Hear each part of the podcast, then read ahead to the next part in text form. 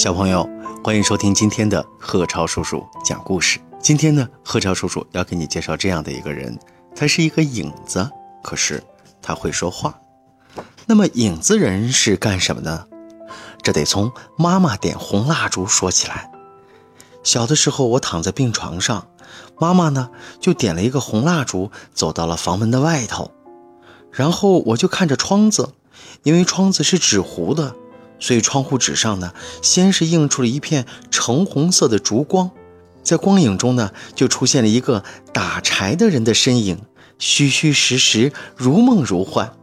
然后呢，伴着这个身影呢，还传来了妈妈清脆的歌谣：“笑话笑，笑话笑，笑话戴着破毡帽。”看着这个打柴的人，我的病好像一下就好了很多，我就拍着手喊起来：“真好看，真好看！影子人，影子人，影子人头戴着一顶毡帽，他的侧面的影像轮廓特别的清楚。”这个时候啊，又传来妈妈的歌谣：“笑话乐，笑话乐，笑话背着柴和垛。”真的，只见影子人身上背了一朵柴禾，迈着缓慢的步子，在烛光里走啊走啊，一步一步地走出了烛光，好像走到了很远的地方去。影子戏演完了，妈妈举着红蜡烛走进屋子，只见她另一只手拿着一张用素纸雕刻的影子人儿，就是那个头戴毡帽的打柴的人。妈妈的脸和手都冻得通红，她不停地哈着气，啊，想把手可以更暖和一些。也就是在这个有趣的游戏中，我的病好了。那一年我三岁。说来真怪，从那天开始呢，只要妈妈一点上红蜡烛，影子人就从烛光里走出来。他穿着一身闪光的黑衣服，小小的个子只有三寸来高，他戴着一顶毡帽。不过也没有那么破，背后背着一捆柴禾，他一出现就唱起那首妈妈唱过的笑话笑的歌谣。妈妈看着他送给我的影子人让我这么喜欢，他自己也非常开心。每天晚上，影子人都在烛光里和我玩，直到夜深了，他才和我告别。临分手的时候，他肯定是摘下小毡帽，用细细的嗓音向我说一声：“明儿见。”然后又戴上小毡帽，向烛光的阴影里去。又过了一年，我家从农舍搬到了城里的大瓦房，家里用的是电灯，灶火呢变成了煤火。我有了很多玩具，那家里也不用再点蜡烛了。渐渐的，影子人被我淡忘了。可是有一天夜里呀，全市都停电了，一片漆黑，家家户户黑洞洞的。没有灯光的夜晚呢，人就会觉得很寂寞、很孤单。哎，我忽然想起来，前几天在抽屉里看见过一段蜡烛头，妈妈告诉我，那就是我小时候她给我照影子人的那根红蜡烛。我曾经拿起来看了看，它只剩下一寸多长，我又随意的把它放了回去。哎，我干嘛不把它点起来呢？好几年没点过蜡烛了。它昏黄的灯光一跳一跳的，满墙的影子都在晃动。说实话，用电习惯了，我已经不太习惯蜡烛这样的阴暗的光了。可是就在烛光跳动之中，那个小小的影子人又出现了。他还是穿着一身闪光的黑衣服，戴着一顶毡帽，背后还是背着那捆柴禾。你还记得我吗？影子人很兴奋地问我。我我还记得你，你是影子人，对呀对呀，你可长大了，我都快不认识你了。他很惊喜，嗯，当然了，我都上中学了，你家也变样了。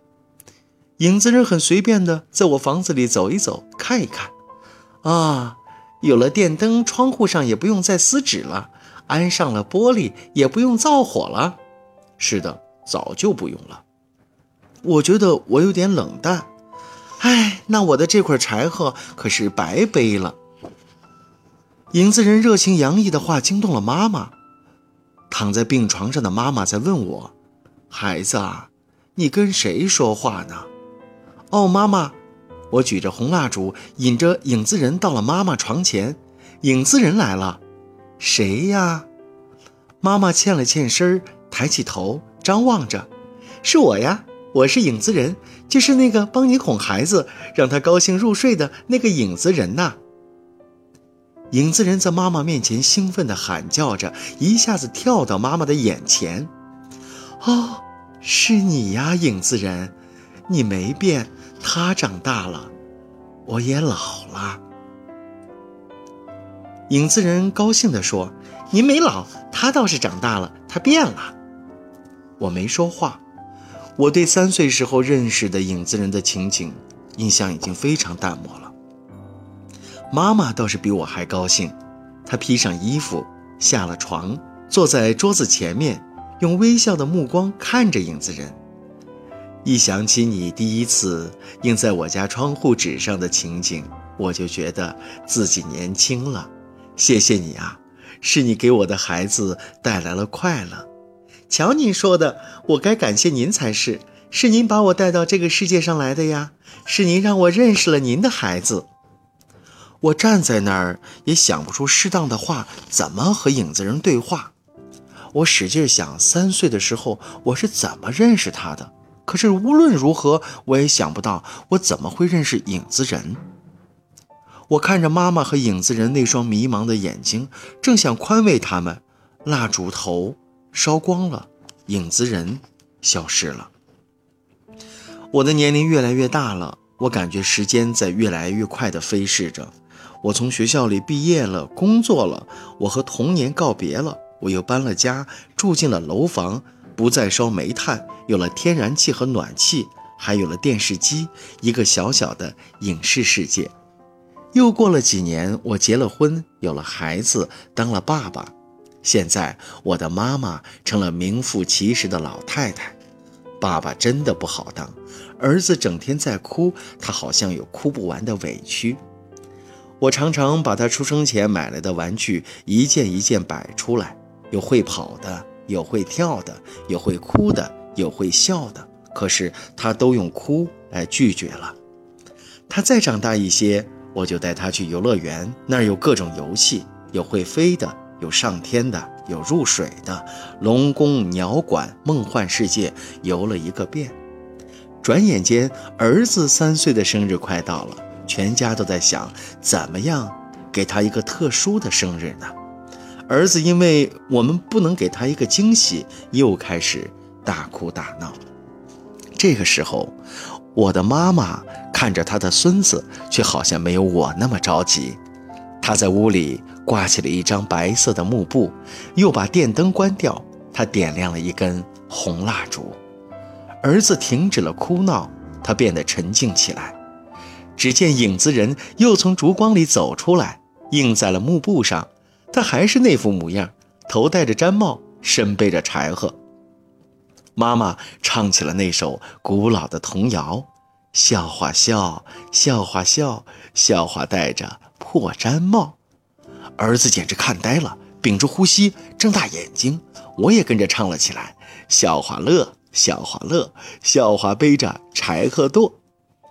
只见影子人径直走向我的儿子，跳到他平伸出的小手掌上，一边跳舞一边唱起新的歌谣：笑话傻，笑话傻，笑话永远长不大。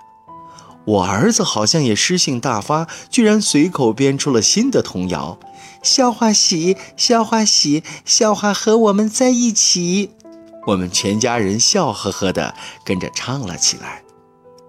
我忽然意识到，红蜡烛和影子人不仅属于孩子，也属于我，属于我的妈妈。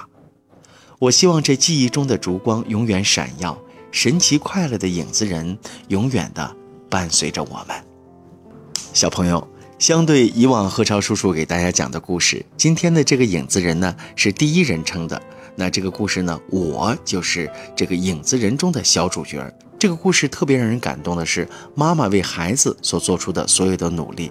你看，烛光下的小影子人儿带给了孩子童年的乐趣，之后呢，变成奶奶的妈妈又给我的孩子带来这样的快乐。其实听完这个故事呢，我也在想，如果在周末或者在晚间，你不妨也在家里可以试一下，让妈妈为你演一下影子人。当然了，如果你要给爸爸妈妈一个惊喜，啊，自己给他们演一个影子人，那也是可以的。当然了，小朋友不能随意玩火，如果要点蜡烛呢，一定是偷偷的让爸爸配合你，这是最好的。好，这就是今天的贺超叔叔讲故事。